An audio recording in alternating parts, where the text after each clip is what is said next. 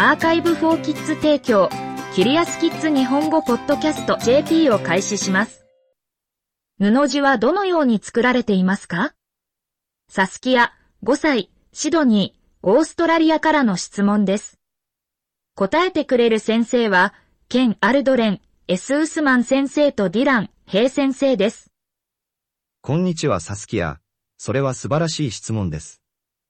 衣服からカーテン、タオル、シーツまで、布地は私たちの日常生活の至るところにあります。また、人々がそれらを織物、テキスタイルと呼ぶのを聞くことがあるかもしれません。人々は非常に長い間、布や織物を作っています。実際、人々はほぼ3万5千年にわたってそれらを作ってきました。まず、布地とは何かについて考えてみましょう。辞書によると、布地は繊維を編んだり折り合わせたりして作られた布です。チャプター1。繊維とは何ですか？繊維は髪の毛のようなものです。とても長くて細いです。繊維は自然界から現れることがあります。一般的な天然繊維には、綿、絹、羊毛があります。人間はまた、過去150年の間に自分たちで繊維を作る方法を見つけました。技術を使って石油を繊維に変えることができます。レインコートを防水にするために特別な繊維を作ったり、兵士のベストを防弾にすることもできます。しかし、これらの細い紙のような繊維をどのようにして私たちが着るものにすることができるのでしょうかチャプター2繊維から糸へまず、繊維を組み合わせて長い糸を作る必要があります。多くの繊維、特に天然繊維は非常に短いため、これは手際の良さが必要です。綿繊維の長さは通常約3センチメートルです。それはペーパークリップよりも短いです。羊毛は通常、長さが7.5センチメートルの時に羊から切り取られます。これは、クレヨンの長さ程度です。これらの短い繊維をより合わせて、長い糸を作ります。より合わせると、繊維が互いにすれ合い、互いにグリップします。これは糸紡ぎと呼ばれます。チャプター3。糸紡ぎ。糸紡ぎの最初のステップは、繊維の束を取り、それらを並べ、髪を溶かすようにそれらを溶かします。またはあなたが長い顎ひげを溶かすように。実際、それらを一枚のシートにまとめたとき、それを、顎ひげ、ビアードと呼びます。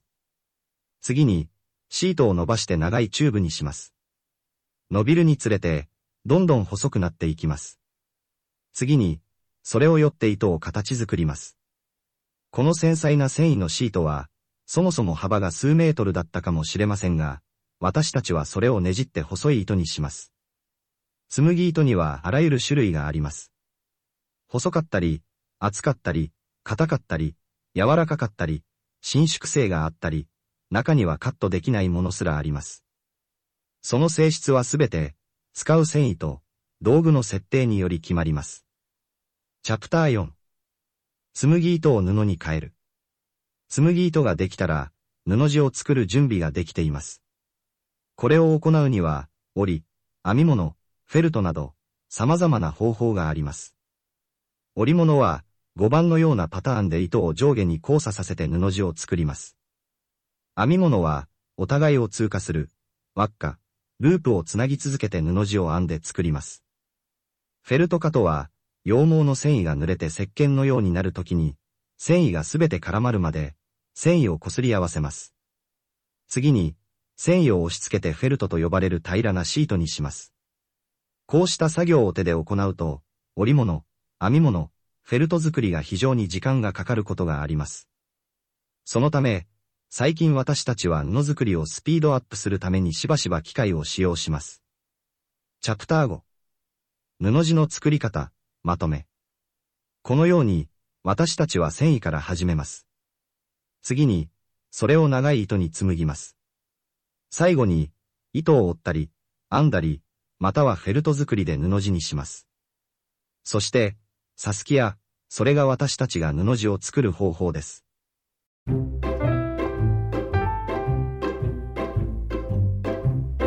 キリアスキッズ日本語ポッドキャスト JP を終わります。この記事はクリエイティブコモンズライセンス CCL の下でザ・カンバセーションと各著作者からの承認に基づき再発行されています。日本語訳はアーカイブフォーキッズの翻訳責任で行われています。ウェブサイトでオリジナルの記事を読めます。